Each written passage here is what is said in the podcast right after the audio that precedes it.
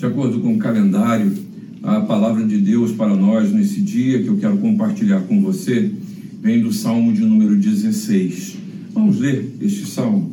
Diz a palavra de Deus: Guarda-me, ó Deus, porque em ti me refugio. Digo ao Senhor: Tu és o meu Senhor, outro bem não possuo senão a ti somente. Quanto aos santos que há na terra, são eles os notáveis, nos quais tenho todo o meu prazer. Muitas serão as penas dos que trocam o Senhor por outros deuses. Não oferecerei as suas libações de sangue, e os meus lábios não pronunciarão o seu nome. O Senhor é a porção da minha herança e o meu cálice. Tu és o arrimo da minha sorte. Caem-me as divisas em lugares amenos, é muito linda a minha herança. Bendigo o Senhor que me aconselha, pois até durante a noite o meu coração me ensina. O Senhor tenho sempre a minha presença. Estando Ele à minha direita, não serei abalado. Alegra-se, pois, o meu coração e o meu espírito exulta, até o meu corpo repousará seguro.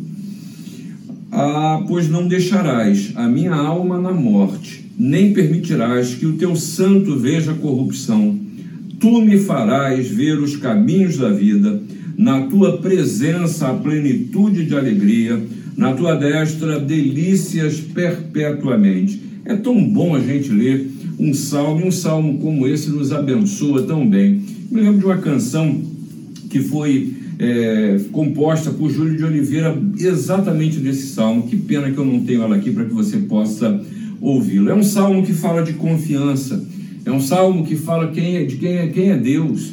É um salmo que Davi escreveu, né? E você vê aqui expressões de confiança no Senhor, expressão de alguém que se larga completamente das mãos de, do, do Senhor. Davi está orando aqui, ele ora dizendo que confia em Deus e por isso pede a sua proteção.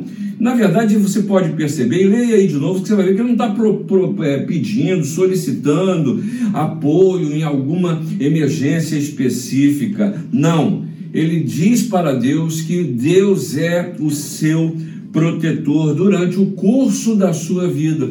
E são lições como essa que eu e você precisamos aprender. Não só agora, mesmo porque essa palavra não é para esse momento, é para a sua, sua vida. Você vê nesse texto aqui lições claras de como confiar em Deus, lições sobre a confiança que a gente precisa ter em Deus. E a primeira coisa que o texto nos, lê, nos chama atenção é que eu preciso confiar na proteção de Deus.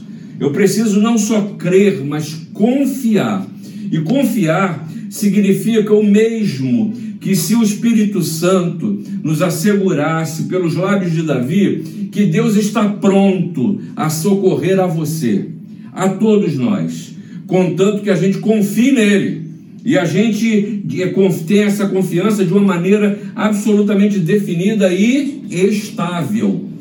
Que a confiança não seja fruto das circunstâncias, né? que seja na tristeza ou na alegria, no tempo de construir e de destruir, em todo o tempo, que eu mantenha a serenidade, a maturidade de crer que Deus continua a me proteger. Veja só, e para isso é preciso, primeiramente, como o salmista nos ensina, que eu busque refúgio no Senhor, né? E atitudes que a gente precisa é, realizar, ou mais do que isso, tomar, é de entregar o senhorio da minha vida ao Senhor eu acreditar que Deus está no controle e permitir que Ele controle a, a, minha, a minha existência.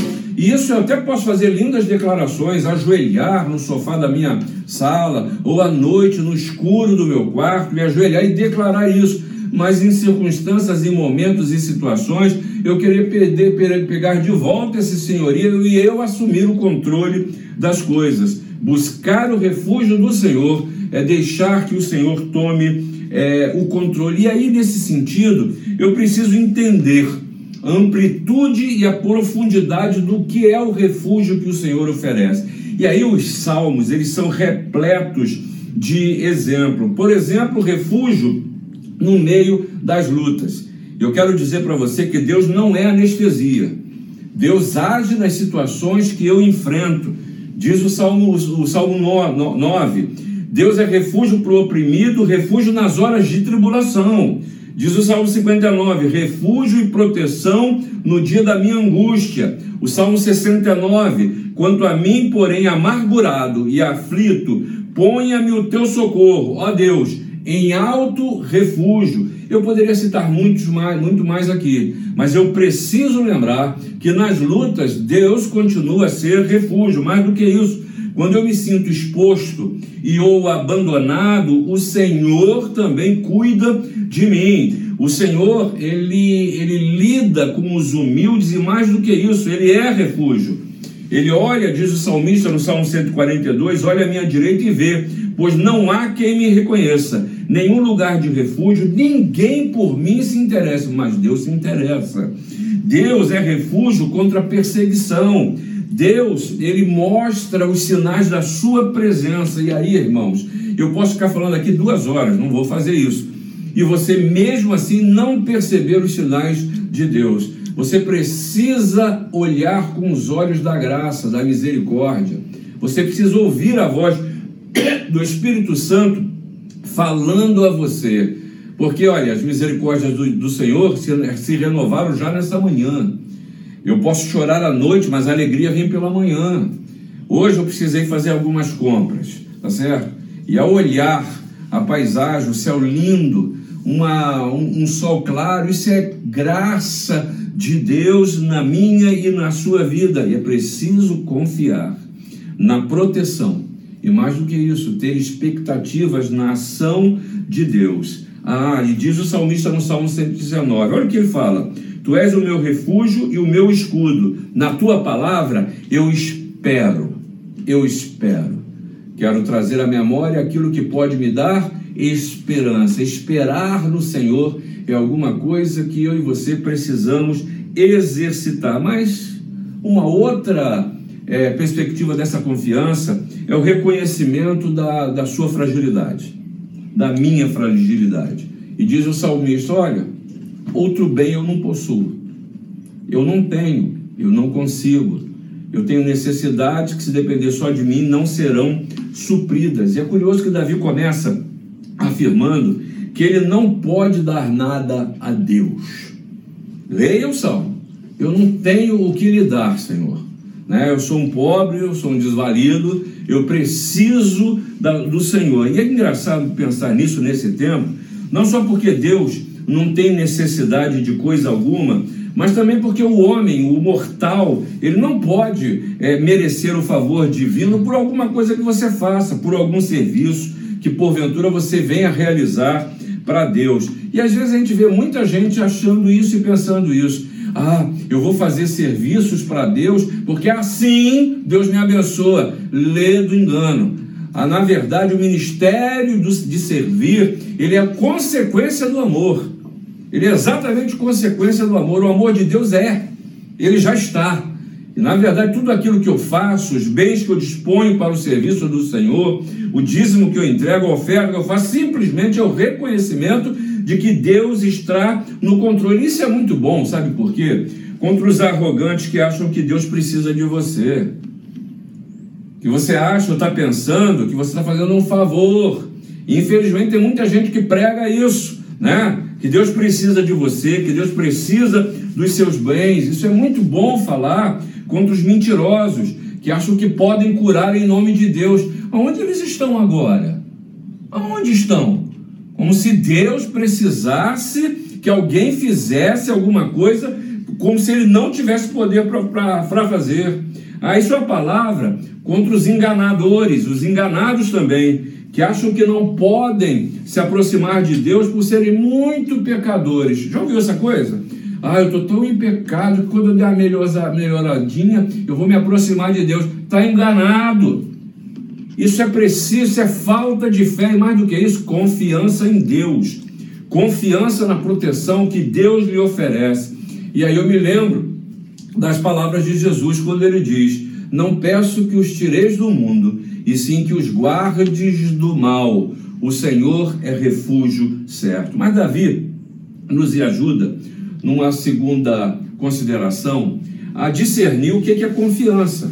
Porque eu estou falando em confiança e confiança, eu não sei qual é o, a ideia, o conceito de confiança que você é, tem. Sabe por que eu digo isso? Porque a falsa confiança ela gera consequências, né? E é preciso que a gente entenda o que é uma falsa confiança. Veja o versículo 4, quando ele diz: Olha, eu não procuro outros deuses, eu não troco o Senhor por outros deuses.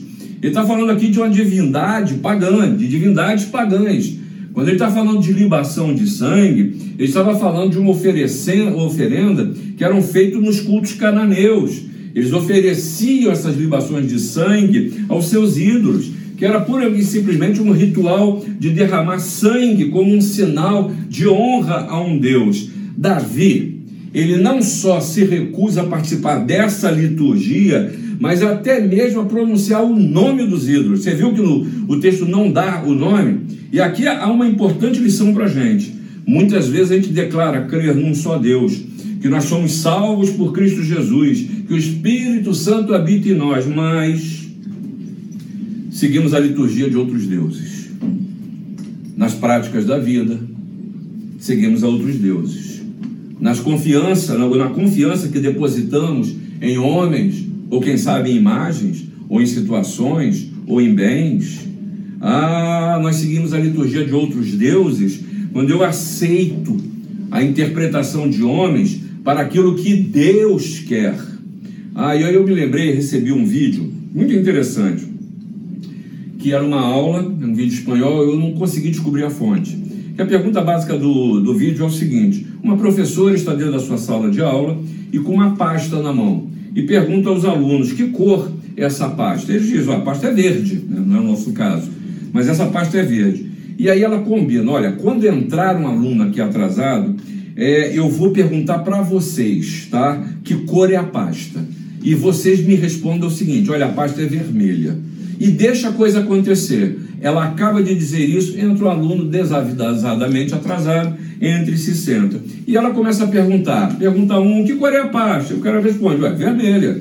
Aí o sujeito que entrou atrasado entra assustado. Pergunta ao segundo, ao terceiro, pergunta a dez pessoas e depois pergunta esse aluno que entrou atrasado. Ele está vendo a pasta verde. Todo mundo respondeu vermelho, ele titubeante vira e fala assim: a pasta é, é, é vermelha, é vermelha. E aí todo mundo cai na gargalhada.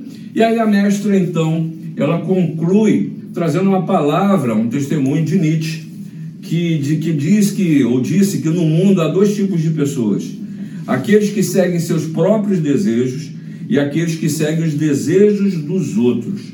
Aí está um grande exemplo de gente que segue outro Deus. A opinião dos outros, que segue a opinião dos outros, em detrimento do que Deus está falando ao seu coração. Olha, se existe uma coisa que eu creio que seja um pecado contra o Espírito, é quando você está sentindo no seu interior que não deve fazer e as circunstâncias lhe obrigam a fazer. Ou o reverso quando você está sentindo que alguma coisa que Deus está lhe direcionando e você prefere ouvir a opinião pública ou agir como os demais estão agindo. Sabe? Há um princípio muito claro na palavra que Deus não divide a sua glória. A glória que pertence a Deus pertence só a Ele. Olha o que Paulo falou aos Coríntios no capítulo 8 da primeira carta.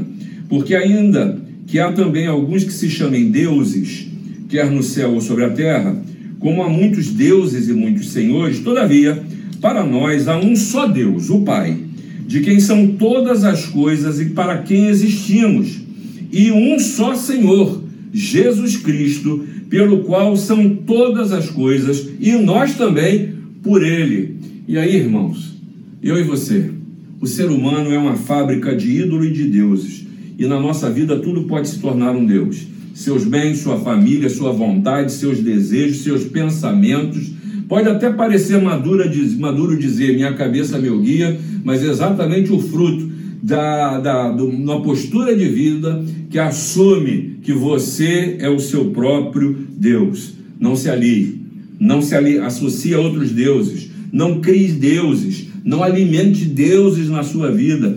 Para o salmista, ele nos convida a fazer essa profissão de fé o nome do Senhor é que importa, porque trocar deuses geram consequências na, na nossa vida por fruto das nossas decisões. Traz penas, como ele disse, não ofereça culto, não preste honra, não reconheça o valor. Porque, ao contrário disso, a confiança no Senhor confere bênçãos. E aqui, provavelmente, Davi estivesse refletindo sobre tudo que ele passou.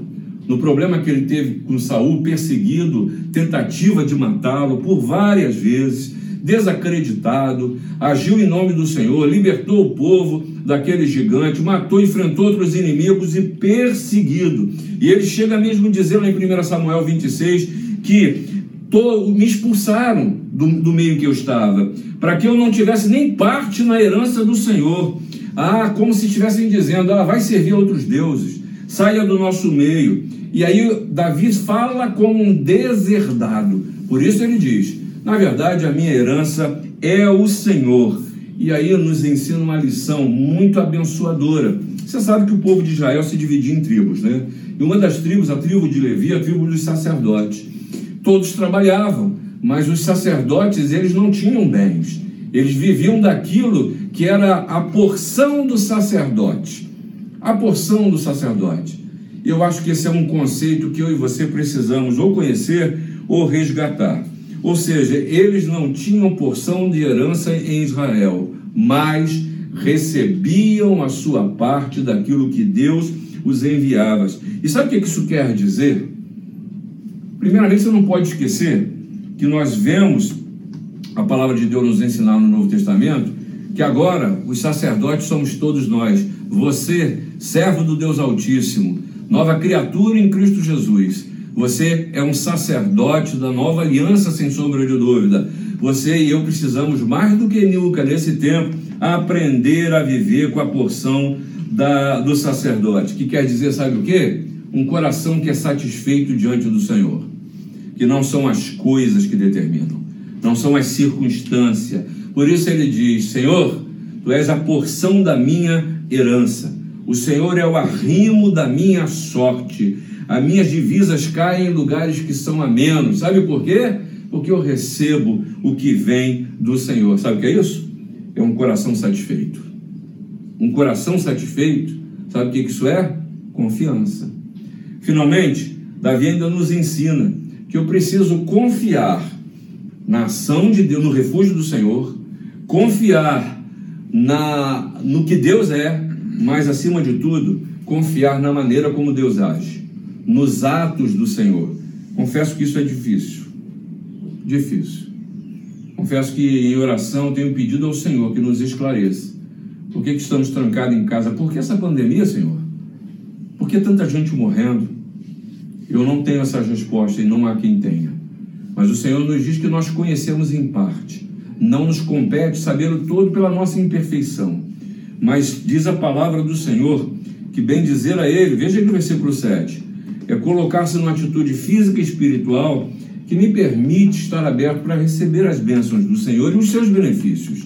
Veja só, versículo 7: O Senhor me aconselha em todo o tempo. Ele faz questão de ressaltar até durante a noite. E esse termo aconselhar, yakar, no hebraico, ele, ele diz respeito à disciplina, à instrução, à admoestação, a um aprendizado específico.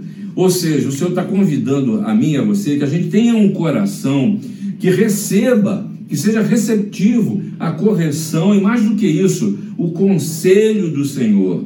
É ter o espírito de ovelha, que ao ouvir o seu pastor direcionar, vai atrás. É ter um coração ministrável, sem pressupostos. É deixar Deus trabalhar na minha vida, na sua vida, no seu coração, nas suas atitudes, nas suas reações, no seu querer Irmão, confia, irmã, na ação de Deus.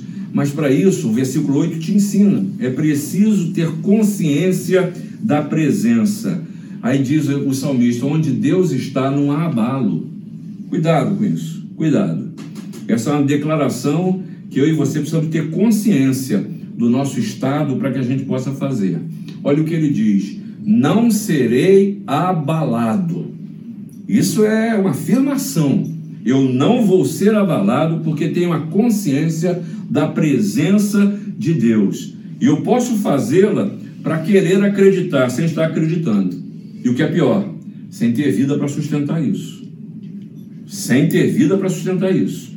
Eu posso fazer isso até por, arrogância, por achar que eu sou bom, bom demais. Não há o que me abale. E eu já ouvi gente dizer isso. Eu posso fazê-la até, como diz aí no jargão é, popular, como um fanfarrão, por fanfarronice. Ah, isso comigo não vai pegar, não. Não ser abalado, na verdade, é consequência de estar na presença do Senhor. É ter o Senhor sempre na sua presença. É, e aí você precisa ler, eu queria que você depois lesse o Salmo 15, o Salmo é exatamente anterior a esse, e a conclusão, dizendo que quem deste modo procede, procede não será jamais abalado. Por que, que eu estou falando isso? Eu já estou caminhando para o final. Ao falar de confiança em Deus, em alegria, em um bem-estar espiritual e na maneira como eu olho a vida, e o salmista diz, termina por dizer que não deixará minha alma na morte, não permitirá ver corrupção, que Deus trabalha até na minha maneira de ver, que a, que a presença do Senhor confere plenitude de alegria, que a mão do Senhor oferece delícias perpétuas. A síntese disso tudo é Jesus. É Jesus que veio para que você tenha vida e vida e abundância. É Jesus que lhe convida e continua a dizer: Vinde a mim todos vós, que estáis cansados e sobrecarregados, e eu vos aliviarei. O fardo é leve. É Jesus que é a síntese de Deus, é Deus encarnado, e vem e ao nosso encontro e diz: Eu estou convosco, eu estou convosco. Você e eu não estamos sós, confie que Jesus continua no controle, Ele é o Senhor de todas as coisas. Ah, esse é um tempo de que você pense num Deus que não é genérico, que você pense num Deus, e às vezes a gente fala no grande Deus, no Deus de Abraão, Isaac e Jacó, nos Deus, no Deus das nações, no Deus de todos. E tem gente que chega mesmo a afirmar: ah, todos os deuses é um Deus só, só existe um Deus. É, mas o único Deus que revelou revelou-se seu Filho, foi o Deus Altíssimo que nos trouxe Cristo Jesus, que nos ofereceu salvação. A Ele considere entregar a sua vida, a Ele considere rever os seus passos, a Ele aprenda a ser um verdadeiro discípulo, porque Jesus até isso faz questão de nos ensinar. Que Deus nos abençoe. Amém.